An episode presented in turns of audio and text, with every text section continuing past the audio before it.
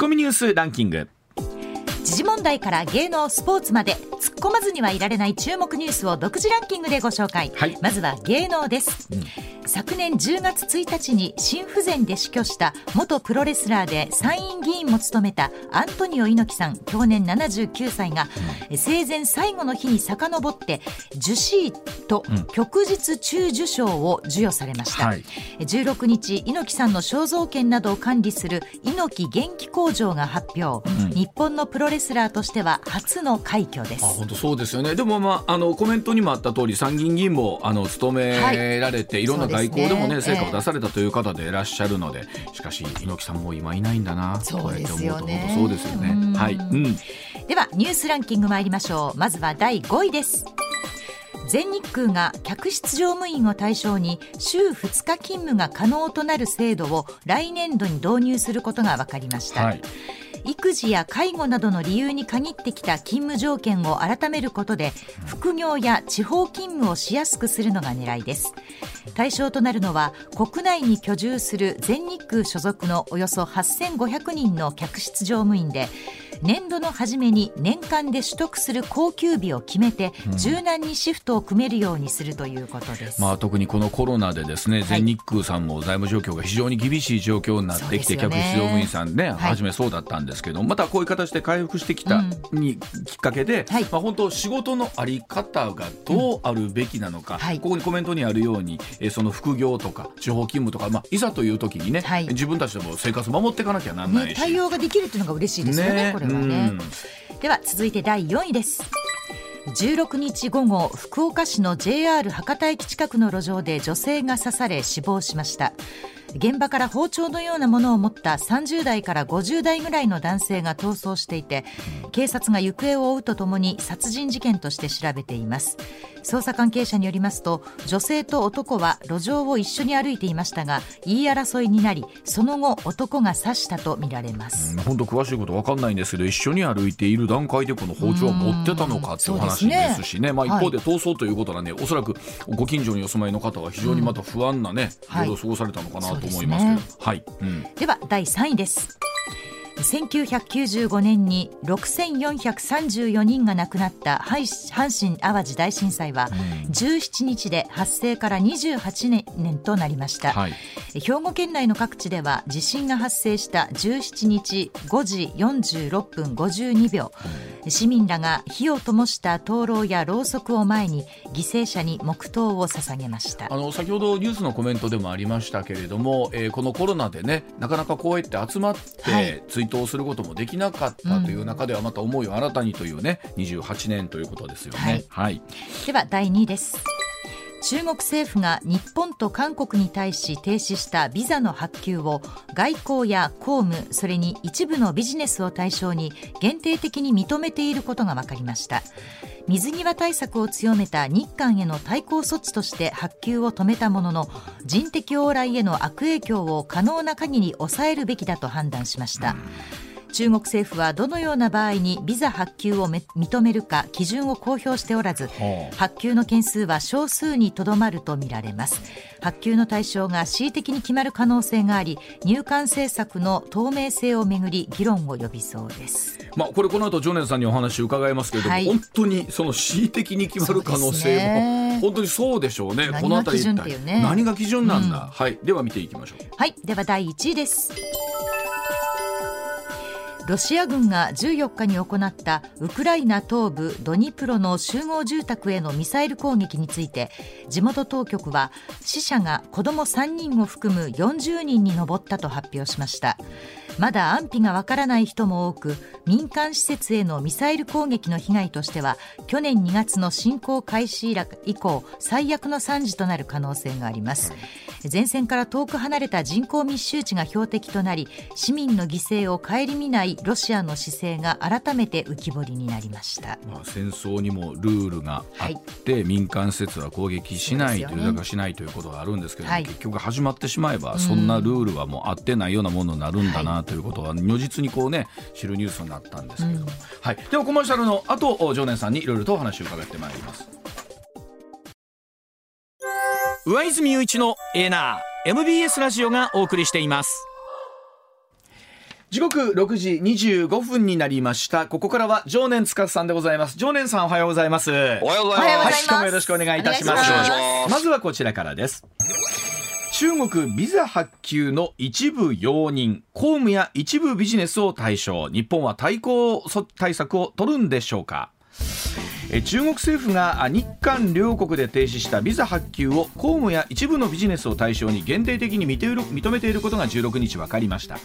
で一部容認した理由について共同通信なんですが水際対策を強めた日韓の対抗措置として発給を止めたものの人的往来への悪影響を可能な限り抑えるべきだと判断したと報じています、はい。えーそもそもこの問題中国のゼロコロナ政策が崩壊したと同時に海外旅行を解禁しさらに春節と重なったことから日本が世界各国に倣って中国からの入国者に出国前72時間以内の陰性証明の提出を求めていました、はい。そうすると、えーこの措置に対する報復として日本から中国への入国者に対するビザの発給停止していたというところなんですけれどもさあ常念さん、えーはい。今回の中国の対応について、えーまずご意見聞かせてください。うん。まずは日本と同じような出国前72時間以内の陰性証明を求めている国ってのはもう世界中の国々があるわけですよね。そうですよね。はいねまあ、例えばアメリカとかヨーロッパとかもそうだし、はいね、だけどなんかその中で日本と韓国だけはまず狙い撃ちされたっていう理由がよくわからないですよね。はい、でこの理由をね解説するとねもうちょっと歴史を遡らなければいけないんですけれども、ははい。はい、あの中華思想とか怪秩序っていうね言葉ご存知ですか、あはいわかります。はい、中華っていうのはもうねあの真ん中の花ですから。まあそうです。ね、まさにその地の通りですからね。うん。そうですね。世界のね中心にあって。であの怪秩序の「意」っていうのは異敵の「意」でこれ野蛮人って意味ですよね。う。うんんうん、周りは野蛮人にか囲まれてると、うんまあ、これ放送禁止かどうかわかんないですけど北敵とか遠いとか南蛮とかねうん。清獣とか言うじゃないですか、はい。ありますね。もうすごいその周りの、ね、周辺諸国を差別したようなそうこういう言い方、ね、でまさにその中で遠いっていうのはまあ我々ね、うん。えーまあえー日本とかですね、まあ、韓国なんかを指して言うんですけれども、うん。まあ、そういう扱いですよねこれはね。うん。ある種差別ですよね。うん。大々的なその国家によるヘイトをやってるわけで。はい。でこれをね普段ねもう人権意識全開の日本のマスコミはね差別だと言って騒がないのがなぜかなと僕はちょっと不思議に思ってるんですけど。はい。いや差別だでしょうねこれはね差別って思いますよね。はい、でなんでこんな差別する必要があるかというと、あの中華皇帝あ間違えた、えー習近平がですね。あの今 メンツ丸つぶれなんですよ。はあ。ええ我が国はゼロコロナでね、はい。欧米よりもこのコロナを完璧にコントロールして、うん。何のダメージもありませんと、もう欧米諸国見てください。もうこんなバタバタ人死んで「えー、プギャー」とか言ってやってたわけですよ。はいね、中国点火インド点火とか言ってねあの同じ点火でも中国の点火はロケットの点火ですがインドでは火葬場に溢れた人に火つけてますみたいな動画アップしたりとか、はいはい。うん。そんなことを外交官がやってたわけでしょ、まあ、うん。最近クビになった張立憲とかがやってたわけでしょ、うん。でそのウェーとかやってたのに今もうチャイナがこのゼロコロナやめた瞬間にもう中国転換が別の意味になってしまいましたよね。うん。メンツ丸つぶれじゃないですか、はい。中華皇帝、あ間違えたあの習近平うの。んでしょ？でそのメンツ丸つぶれな状態をなんとかこうねあの少しでも言い訳したいので、うん。えー日本が許せないとか言って話するかえようとしてるわけですようね。ん。韓国のくせに生意気だとかね、うん。そういうことです。これでもはい。実際に現実としてその今度は一部ね公務やはい。ビジネスを対象にということなんですけど、じゃはい。あこれ本当何を基準に誰には発給してうん。誰には発給しないんだっていうのが分かんないですよねこれね。簡単じゃないですかこんなの。うん、えーあの金とコネを持ってる人には発動するんですよ。なるほど。なるほど。ある種うん。そういうわかりやすい国でしょ？だって。なるほど。だから共産党との強いコネクションのある人はこれは OK なんです。いやでもこれ、まあ、今回もそうなんですけどね、はい。はいまあ、結局例えばほらコロナのゲノム解析もまあせずですね、その出てくる数字もまあどこまで信用していいのか、まあ、もっと言うと、えー常念さんにもお話しいただいてますが経済統計にしてみても、その数字どこまで信憑性あるんだ、そうということになった時にですよ、はい。そうおかん考えてお付き合いをするしかないわけなんですよね。そうですね、うん。まあでもちょっとお付き合いできないっていうことで今デカップリングって話がもう出てますよね。まあ、昨日もあの、うん。うん出てましたけど、まあ、それこはそ日本の企業もいはつい。どういう形でこう撤退していくのかっていう今状況に現実としてなってますもんね。そうですね、うん。あの昨日ねちょっとまあ私が今一緒に商売やってるねあの建設関係のまあ建設というかはい。建築関係のね、はい。あの社長とまああのあの経営者とちょっと一緒にいる機会があったんでいろいろ話したんですけど、はい。物を今ねチャイナでも作ってるんですけど、はい。もうあまりにも当てにならないらしいんですよ。いつできんだかわかんねえと。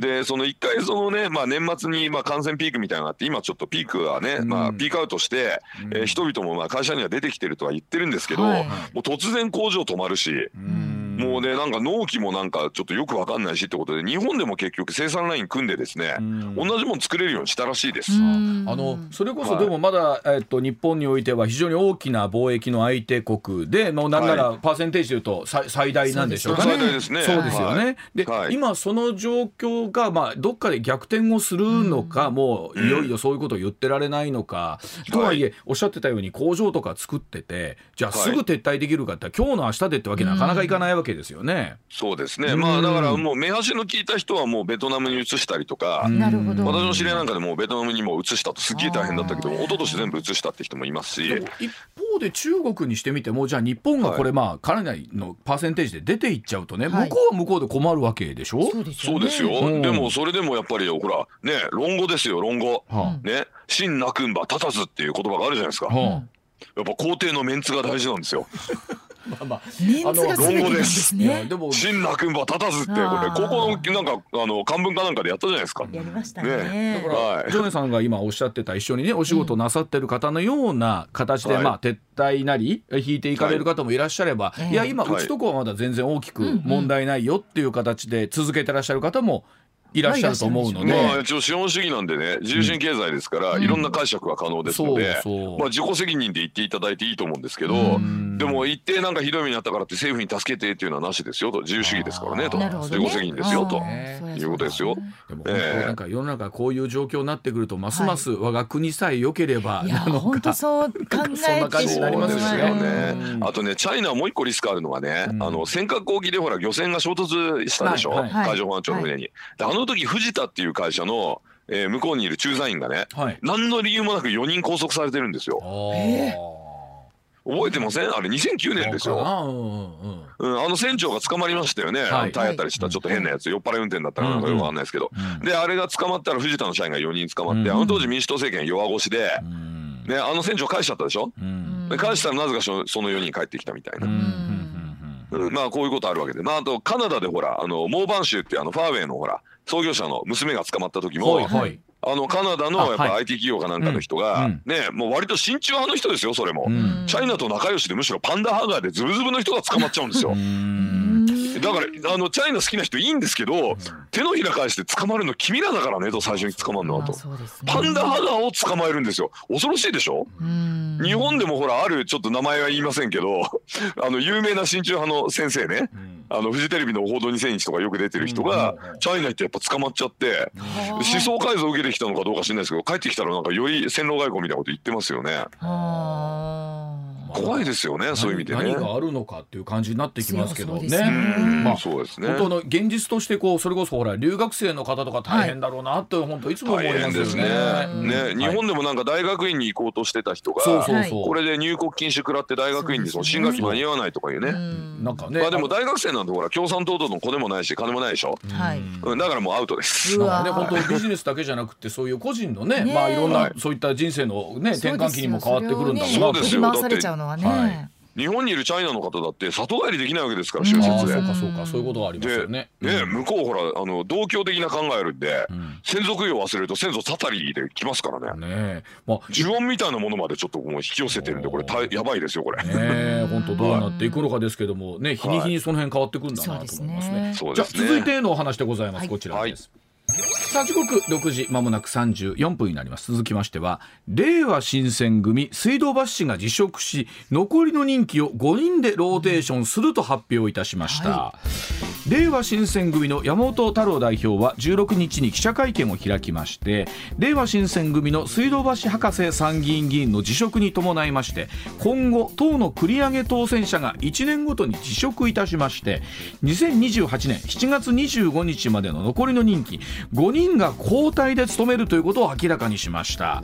令和新選組昨年の参議院選挙の比例代表で水道橋らの2議席を獲得をいたしまして水道橋の辞任後は個人の得票順で3位以下だった5人が1年ごとに辞職をし繰り上げで順番に参議院議員を務めるということで、まあ、常念さんこれ令和ローテーションと命名したそうなんですけれども、はい。はい。これは常念さんどうお考えになりますか？まあ一応ルール上は OK ですよね。ルール上はそうですよ OK ううん。まあ一応選挙ハックの一種ではい。もともとこれ NHK 党の立花さんが、はいあの自分で当選した後にまああの辞めて浜田さんがね今あの、はいなってますけれども、はいはいまあそういう形でやったんですよね。で,、まあ、うんで今回まあガーシーさんの話もこの後出ると思うんですけど、ははいい。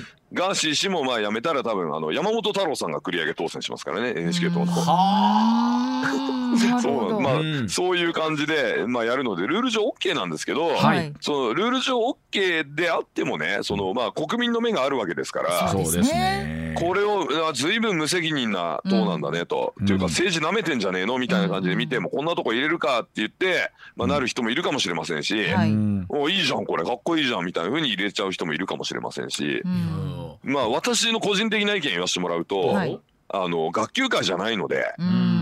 うん、なんか言ってることが極端なんですよこの党って。うん。うん、なんかダメだなと。もうちょっと世の中って複雑だからさ勉強しなよって思いますけどね。でも確かに本当考えたこともね、はい。なかったですし、今までないですもんね本当に今回ガーシー議員のこともそうなんですけど、はい国会議員とはどういう仕事なんだと、うんうんいうことを本当それぞれが考えますよね。その一年で、うん。ですね一言で言うと政権任せられるかどうかって考えた時に、はいうんまあ野党でまあね衆参ともにまあ数議席しか持ってないような弱小勢力ならまあこういうことやっててもいいけど、はい。あの政権取る気あんのかっていう点で言うとちょっと厳しいでしょ？なるほど。そうですねんだから。で野党政権取る気ない野野党っていうのはもういるだけ邪魔なんですよ。まあ、ただもちろん国会議員としての本当今回ガーシー議員もそうなんですけど、はい。やはり国会議員として、まあ、あー投票得票数を取ってですね議席を取るっていうのはそこにやっぱ大きな意味があるわけなんですよね。えーまあ保証されてることもたくさんありますし、うん。はい。えーはいうん、国民のまあねあの信任を得たわけですから。はい。ええ。でまあ残りの5人という人もまあ一応ね立候補はしてそう目標ある程度あった人だとは思うんですけどまあとはいえですよこんなローテーションするっていうのは果たしていいことなのかどうかってよく考えた方がいいですよね。あの例えばいろんな意見あるんですけどこれをやるんだったらあもうすでに選挙の段階からあこういうことをやりますよっていうことを言っておかなきゃなんないんじゃないかという話も、まあ、ありますし、まあ今の正論ですね。うん、まさに正論ですね今のね。はい。まあはい。一方でその結果としてそのご病気だという水道橋博士議員が、はい。まあ、ご病気であったことによってやむを得ずなのか、ええ。いやでもご病気だってやむを得ずならだからスペアの人がだからいるわけですから順自転の方がね。番通り最後までやってよって話ですよね。うん。まあはい。という考えると本当に参議院の議員あのなんでの任期はなぜ6年なのかっていうことにもなるわけですよね。そうですね、うん。まあまあ、だからもしこれをね、えー自民党とか立憲民主党が同じことを全参議院議員でやりますとか言ったら、はなんで無責任なんだってすんげえ批判来ますよ。それも偉いことになるでしょうね。でしょでもはい。令和新選組だと許されるってことは令和新選組っていうのはどういう党だと世間から見られてるかっていうのは大体わかりますよねこれでね。うん。ねうん。あのでも本当になんだろうな今までに思って想定したことないようなことってのは国会でこんなに次々起こるんだっていうことをそうですげえ考えますよね。そういう意味で言うとこれのパイオニアはあの NHK 党の立花さんなんで。まあそれだけまあなんでしょう、まあ、例えば政治に対して、うん。まあ、えー既存のものに対しての不信感みたいなものがうん。ああって、るのかもしれないですけどね。まあ一方で令和新選組を支持してらっしゃる方からすると、えはい。これはこれで令和新選組としてはありなんだっていう考え方ん。なんでしょうけどもね。うん。まああの令和新選組とか NHK とか参政党をね、はい。支持してる人って僕はあのまあやけくそ層と命名してるんですけど、やけくそ層には受けるかもしれないですね。うん。まあもう国会なんかぶっ壊せみたいな感じの人たちでしょう多分うんね支持してる人が。なんだろうな、そのまあ言い方としてやけくそそうという言い方がどうなのかですけれども、はい。はい。まあもうなんか既存のものに対してなんか全て一回もうゼロにしてリセットしてほしいみたいな気持ちっていうのはこう人間どっかにねあの100のうち1ぐらいはなんかこうあったりするケースってあるじゃないか。なんか一回壊しませんってちゃぶ台ひっくり返したいみたいなこととかっていうのそうもそう。ええ。それをでそれ壊し壊したい人っていうのは、はい要はその壊れちゃったというかね、うん。あの要はその、まあ、ロスジェネとか言われる人たちって、うん。まさに自分のその人生キャリアぶっ壊されちゃったわけじゃないですか、はいはい。うん。この経済失勢によって。だからあのお前らも道連れだみたいな、はい。まあ、そういうね、うん。えー経済的に困窮した人々は、うん。えー救済を求めて過激思想に走るというね、まあ、それまさにその通りのことが起きてて、うん。で逆に言うとこれから多分ものすごい人手不足になると私は予想してるんですよ。あそうなんですか。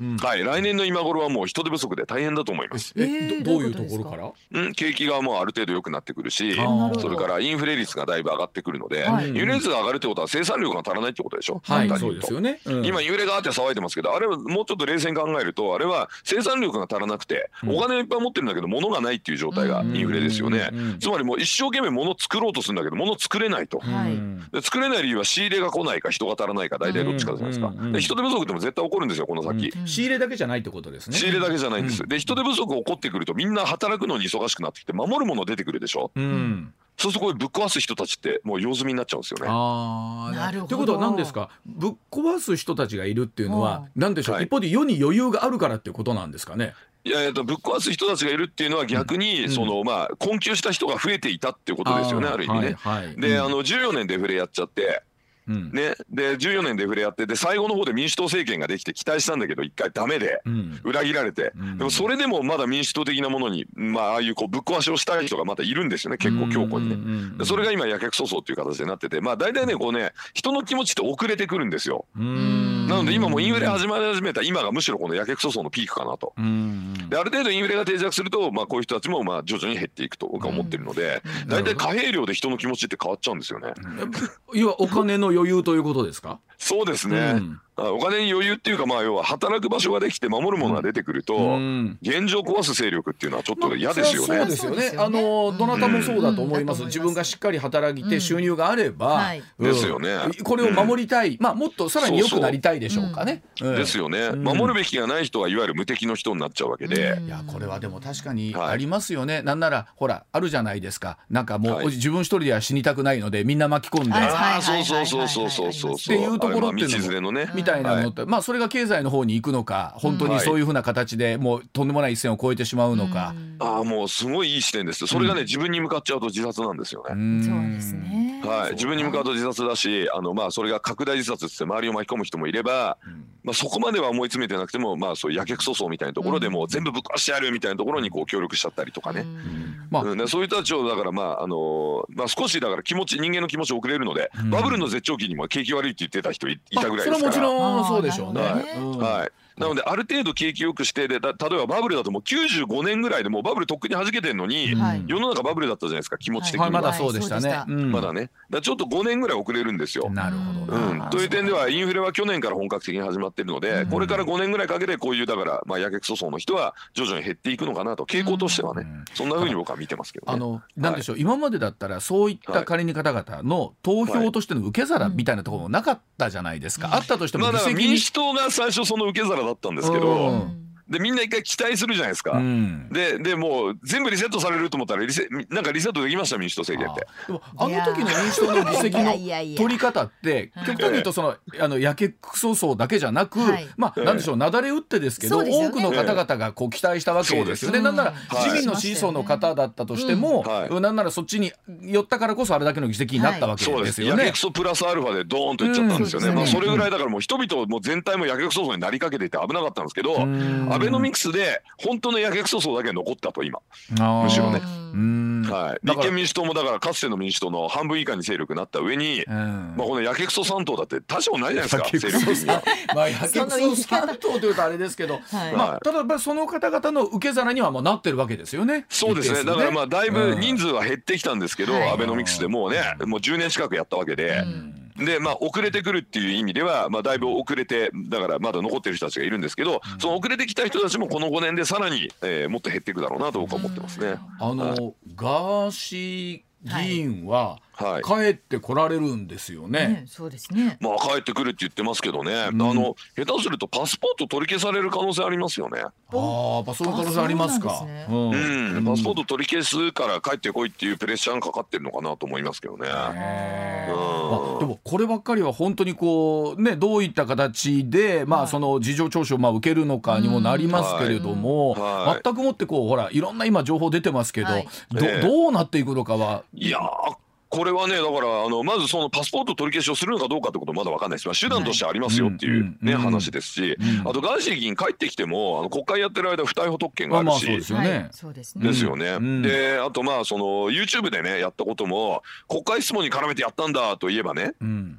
あの森裕子さんみたいに政府みたいな、はいはい。そういうロジックもあるわけで、まあ、今原英さんがまさにその件で裁判してますけどね。うん国会で、はいあの発言したことに関しては質問したことに関してはってことですよね。はい、ん。そうです。ん。いや特にね森裕子さんってひどくてね、うん。原さんのご自身が今住んでる場所の住所とか晒してるんですよあ国会の中で。国会の中で。ほでそれって何か意味あるんですかと。ううん。ガーシーさんでもさすがにそこまでやってないですよね。有名人のいろんなスキャンダルはばらしてますけど、こい。つはいここに住んでるからね、うん。ねここに行った行ったらいいよみたいなことはさすがに言わないでしょそこまでは。うん。そうですね。森さんはかなり悪質なんですけど、うん。それでも国会内の発言は政府で、うん。その後ネットで拡散したのはアウトみたいななんかそんな判決になっちゃってるんですよね今ね。あのこれはちょっとさすがにねあのやりすぎですよね。委員会で責任は問われないとか憲法には書いてありますけど、ね。何の目的でそんな原さんの住所を晒すんだみたいな話ですまあ、あの住所までなってしまうとね、はい。かなりそれもちろんおっしゃるようになんですけど、まあ、例えばはい。ほら、中条きよしさんがあディナーショーの宣伝と CD の宣伝したって言って、党の中で、まあ、これは党の中でも厳重注はい。意ということがあってなんですけど、党の中でそういう形の、まあ、なんなんでしょう自浄作用があるのかどうかということにもなりますよね。まあうんそうですね。まあガーシーさんだからまあ出てきてね、あのまあ今後どうなるかっていうのはねわかんないですけれども、うん。まあこれででもあの立花さん的にはね、はい。これが話題になればなるほどまた NHK と NHK とって出るじゃないですか。はい。まあそれもまあ立花さんのまあ狙いなのかなとかちょっと思いつつね。でも本当選挙ハックという言葉が、うん。あの NHK 党がね出てきて以来よくありますけど、はい。確かにルールとして、えー間違ったことをしてるわけではないですしねルール違反してるわけではないし、はい。新たな形でのそのなんだろう国会議員のうんあり方みたいなものを結局提示した形になってるわけですよね。そうなんですよね。賛否は別としてもね。うん。ええ。まあ立花さんご自身の動画でも言ってますけど、うん。NHK 党はそのねまあいろんなことやるけど最終的には選挙で皆さんが判断してくださいと。まあそうですね。悪いと思ったら入れなくてもいいし結構明言してるんですよね。うんはい。うんうん、うんだそこがまあなんかあの潔いというかですね。そうですね。まあで、なかなかあの一番最初に大体こうこういうのアイデア考えるのって立花さんなんですよ。はあでみんな真似するみたいな。だからもうあの今回の5人ローテーションってその立花さんが考えたのを、うんまあベースにですね、それをだから5人でローテーションでやりましょうってちょっと改良を加えただけで元はこれ立花さんですからね考えたの。これ考えたら NHK 党とあの、令和新選組は一緒にならないんですか？ならないと思いますあね。ならないやんですねっぱこの近親憎悪というかですね同じ像を取り合ってますから。立花さんはあの令和新選組をね貧困ビジネスだって批判してるんですよ。ああなるほどな。それはなぜかというともう10年もやってんのにね一つも公約なんか実現しないし国会でパフォーマンスやってるだけじゃんと。うんでしかもね貧しい人を救いたいとか言ってその人たちから還付集めて議員が飯食ってんじゃねえかと。うんねで、我々とは全然違うと我々はそのねもらったその,、えーそのね国会のそのまあ、えー政党助成金であの NHK で困ってる人のためのコールセンターをやっててねうんで毎月受電件数とかもこうやって公表してるしっていうふうにまあ立花さんは言ってるんですよ、ね。令和新選組は NHK 党に対してはどういうスタンスだったりするんですか、まああのそれは同じことを言い返してますね。お前らだってできもしないこと言ってるじゃないかと。NHK 改革なんかちっともやってねえじゃないかみたいなじじゃあそことを言い返して。お互い憎み合ってるとお互いにお互いにあの近親憎悪であのそれ一回ね NHK の日曜討論かなんかでね、うんバチバチやり合ったんですよご本人同士が。じゃあそこはそこであニコ生の討論会かな？うんそんな感じですね。あ相入れい。ないわけなんですね。相入れない傍ですね。とねなんか似てるから一緒にやったらいいのにって。どうなんだろうとか思うんですけどそこは違うんですそうですね。なるほど。うんあとまあ外交政策についてはですね、NHK とはウクライナ支持なんですよもちろん。あはい。でも令和新選組はもうあの親ロ派だらけです。ああそうねロシアのもう、あのナラティブをそのまま拡散してるような人がすごく多くて、ううん。ん、いやその点ではちょっと僕は令和新選組はダメだなと思ってますね。なるほど、うん。はい、ではあ続いていきましょう。こちらでございますさあ時刻6時48分回りました。アメリカのバイデン大統領機密文書問題これはどうなっていくんでしょうか？アメリカのバイデン大統領の事務所や指定で機密文書が見つかった問題で共和党議員15日公表が遅れたことを不透明だなどと相次いで批判しました。以前にはトランプ前大統領にも同じような問題が発覚しておりまして共和党はバイデン政権に対して両氏の問題への対応の違いについて追及する構えです。これ問題となったのはアメリカの CBS がワシントンにあるシンクタンクのバイデン氏が使っていた事務所で10点余りの機密文書が見つかったと報道したことです。でホワイトハウスもこの事実を認めています、はい。さらに NBC は2つ目の機密文書が見つかったと、えー自宅からも文書が見つかっていたと報道しました。でホワイトハウス2再びこれを追認しているんですね、うん、最初に機密文書が見つかったのは中間選挙前の去年の11月2日でございました司法省直後に公表したものの公表には、えー、直後に報告したものの公表にはこれ2か月以上かかっているということで共和党は中間選挙のための隠蔽だと疑問視しているということなんですが、うん、さあこれ、えー、この機密文書の押収なんですけども、はい、ジョナさんこのニュースはどうご覧になってるでしょうか？いやもうこれアウトでしょ。アウトですか？アウトですよ。だってトランプさんはまあ300点以上やらかしましたけど、はい、これあの点数の問題じゃないですからね。バイデンさんが20ページぐらい20点でしょ、うん、まあ一桁違ってもでもこれ点数の問題じゃなくて、うん、あのセキュリティにね関する問題ですから。でしかもこの件隠してたとなるとね、うん、なんで公表2か月もかかったんで、はい、まあこれはもう当然突っ込まれても当たり前の話でね、まあ選挙に当てたと言われてもこれそれはその通りでしょう、いや当てたんでしょ？間違いなくこんなの、そう思いますよね。選挙があったから隠してた以外考えられないですよね、ね。これでもバイデンさんはあれだけこう、トランプさんのことを批判してる時に、はい。俺も持って帰ってきてねんけどな。実はな思ってなかったんですかね。いやーなんかやっぱアメリカの大統領ってやっぱ残業続きでやっぱ家でも仕事しないとダメなんですかね。いやだから、まあ、いや言うてる口でも僕逆の立場やったら俺も隠してんねんって思ってまうわ、でもでもひょっとしたらですけど、うん、バイルさんボケててそれ忘れてたかもしれないですね。まあ、えー、あのいやそんな、え。ー、でもね持って帰ったかどうかそれぐらい機密文書ですよ。機密文書なんだから。さ、僕らでも会社のパソコンを家に持って帰るとかって、うんはい、これ万一のことあったらどうしようってやっぱ思うじゃないですか。そうですよね。って思うぐらいですけど大統領ぐらいになってくるとどうでしょうね。え思わないいや思うでしょ。逆に思わないの？ねでもまあ大抵あの大統領がお仕事をされているそのね、うん、ドキュメントというのは、うん、大抵なんかの秘密じゃないですか。まあそうですよね。そうそうですよね、もう仕事を自宅とか、うん、あのシンクタンクの自分の事務所とかに持ってきた時点で、もうアウトなんでしょうね、ああ出さないのが一番ですよね、そうですよね。ホワイトハウスにもずっと住むぐらいの勢いで。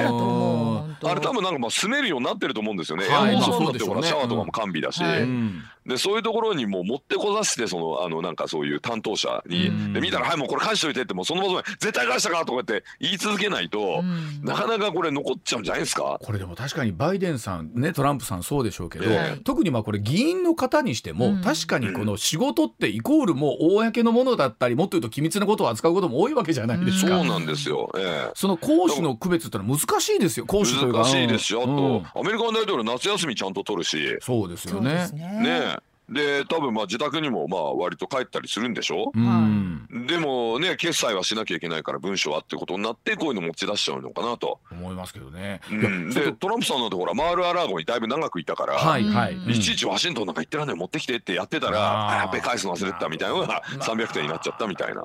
ちょっとこのお話面白いね。コマーシャルの後もうちょっと詳しく聞いていきたいと思います。はい、はいまあ、常念さん、バイデンさんがね、あの資料を持って帰ったという続きなんですけれども、はい、結局こう、なんていう最近思うんですけど、いろんなものってブーメランで帰ってきますよね。そうですね、なんか日本だけじゃなくてなんか世界でなんかそんな感じありますよね。そうですね、うん、世界中がブーメランですね。なんか立憲民主党のお家芸かと思ったらそうでもないんですね。アメリカの民主党もこれやってたみたいなね話ですね。だからそれだけなんですかいろんな情報をやっぱり探ろうと思えば探りやすくなっているのかそれとも言う方があの、えー、そこを考えずに言っちゃうのか考えずに言っちゃうっていうかなんですけども。まああの、うん、処理しなきゃいけない量も膨大なんで情報のね。うんうんトランプさんもだから在任中はあのねあの家に帰って仕事して何が悪いと俺は真面目な大統領領だぐらい思ってたんじゃないですか？はいね、うん、だけどあの文書があまりにも煩雑すぎて、ちょっとこれ仕掛かりだから置いとこうって家に置いといたのがあやべえ返すの忘れたみたいなのが蓄積して現在みたいな感じがかなと思うよ。さあそれでは続いて7時のお知らせのとこの話でございます。さあ日銀の金融政策決定会合今日と明日でございます。日銀17日と18日金融政策を決める会合を開きます。日銀12月に予想外の金融緩和策の修正に踏み切りまして長期金利の変動幅の上限を引き上げました。金融引き締めや利上げではないという黒田総裁説明しましたが金融市場では事実上の金融引き締めだという受け止め方が広がっています。さあ日銀がさらに金融政策を修正するのではないか。こうした思惑の中で今回の日銀の会合大きな注目が集まっていますがさあ常念さんはあこの会合、はい、今回どんなふうにとこ注目されてるでしょうか？そうですね。あの前回の決定会合でね、うん、もう完璧に情報コントロールして、うんでイールドカーブコントロールの変動幅拡大というね、うん特ダネはうん誰も取れなかったんですよ。はい。うん。でそれでもう本当恨み骨髄でしょうね、うん日経新聞は特に。はあ、なんで昨日はもうあのテレビ東京ね、まあ、そっちだとテレビ大阪だと思うんですけど、うんあのこれ総動員してねワールドビジネスサテライトも総動員して、うんもうあの日銀のせいでマーケットが大混乱でみたいなもう煽りをですね、うん。やりまくってますね。ああ、そうなんですね。うん、よほど恨み骨髄に達したのかなと思って見てますけどね。まあでも本当 なんでしょうある程度いろんなものが織り込み済みみたいなものっていうのが特にねあのーはい経済が多いと思うんですけど、はいあそういう感じはなくなってきた今回に関しては大きかったですよね。うんまあだから変動幅をね再拡大するっていう織り込みをですね、うんまあやってるわけですよ今市場は。はい。で誰のせいって言ったらこの経済メディアが煽ってるせいっていうの僕はあると思っていてう、んで市場はまあいいんですよ煽られて取引するのは自由ですから。はい。で結果的にその煽りが本当だったりするケースもありますからうんね、うんうんそちらにかけるっていうのはありなんですけど、うんただあくまでも市場はですねうん自己責任ですから、はい。えーそれで大損しても誰も責任取ってくれないので。うん思い出してください今を去ること、えーそほんの3か月ぐらい前はい。1ドル147円とかの時に、はいはいそうでしたね。もう円安が止まんないとか言ってはいはい。た新聞ありましたよね、うん何新聞って言いましたっけ？なんか経済苦手な新聞ありましたよね どっかね。もう悪意しかない。じゃん今の言葉の中には答えわかるじゃないですか。いやいや僕は答えて皆さんも想像にお任せしますけど、もう1ドル150円160円180円とか言ってた新聞ありましたよね。そこまで言うてました？180円いそういうこと言う人をあの、まあ、連れてきてあの喋らしてこんなこと専門家が言ってますって煽りまくってたじゃないですか？どっかの一。方でその反別に傾くわけではないですけど、ええ。ちゃんと新聞としてですよ。片側にはそうでないという意見もしっかりこうちっちゃ両論く書いておくんですよ、アリバイ的にね。ちっちゃく書いといて、ヘッドラインではもう、円安止まんないとか言って、煽りまくりましたよね。も。うここに来てまた急にまたねや一気にまた円高まあ円高の方にうんはい。触れてきた。出てるというね。うんでも、1ドル127円そうですよって相当な円安ですよ。うんそうですだって昔112円とかで円安が止まらんって言ってたのに、何なのみたいなね、話ですよね。あの為替レートって予想難しいんですよ、まあはっきり言って。あの、はいジョネさんね、えっ、と、ほら、はい萩生田さんの、あの、自民党の防衛増税に対してね。えっ、と、国債の償還費を少なくしてというお話があって、これ昨日ちょっと高橋さんにもお話を伺ってたんですけども。はいジョネさん、例えば、ジョネさんもこの国債の償還費っていうのは、これない、なくていいんじゃないか。はいいですよ。だって、そんなことやってんの地球上で日本しかないですよ。らしいですね。うん。ええあの通常はですねその60年借りるっつったら60年ずっと借りっぱなしにして、はいはいで60年目に全部借り換えて終了です。うん。でその間かかるコストって金利なんで、はい金利はこれは一般会計から払わなきゃダメですよはいさすがにね。うん。ね、金利を払ってくださいと元本はいいですよほっといてっていうのが普通なんですけど、はい日本はその元本をですね、はい60分の1ずつ貯金して、はい、はい。60年目に払いますっていうわけわかんないルールなんですよ。これど昨日高橋さんにもお伺いしたんですけどこれをやる意味っていうのは高あの常念さんはどういうふうにご覧になってるんですか、これはねあのーえっ、とね日露戦争の時にねうんあの高橋是清がロンドン行ってねはい、もう3000万ポンドのビッグディールを何回も決めてくるわけですよ。ほう7回か8回ぐらいやるんですけど。で、その時に当時日本なんてまだ明治維新終わって40年ぐらいしか経ってない国ですから、ほ大丈夫なんかいってみんな思うでしょ？よね。思いますよね。大丈夫、安心してくださいと。60に分割してうん、毎年ね、あの、現金元本積み上げていくので必ず返せますからってはあ成立したんです。はあでそれ通ったんですよね？そうです。うんで、その頃の名残が未だに残ってるんですよ。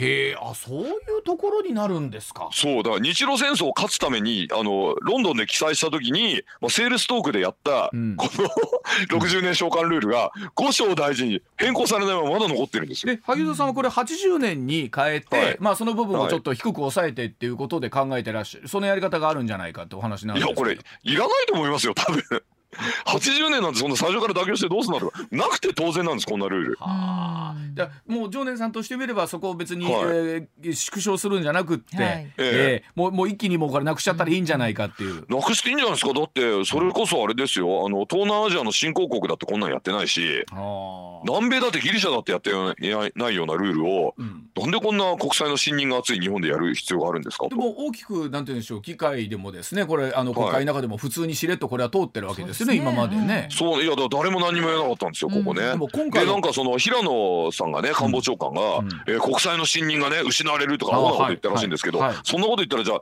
全世界日本以外の国はとっくに失われててもうね、うん。あの財政破綻でハイパーインフレですかみたいな話ですけどそんなこと起こってないじゃないですか。これはどうでしょう？今回の国会でこの辺りっていうのはあの大きな議論になってくるんでしょうねこれれはね。これなるとね、あの財政再建って言ってる人もね反論しにくいんですよ。あそうなんですね。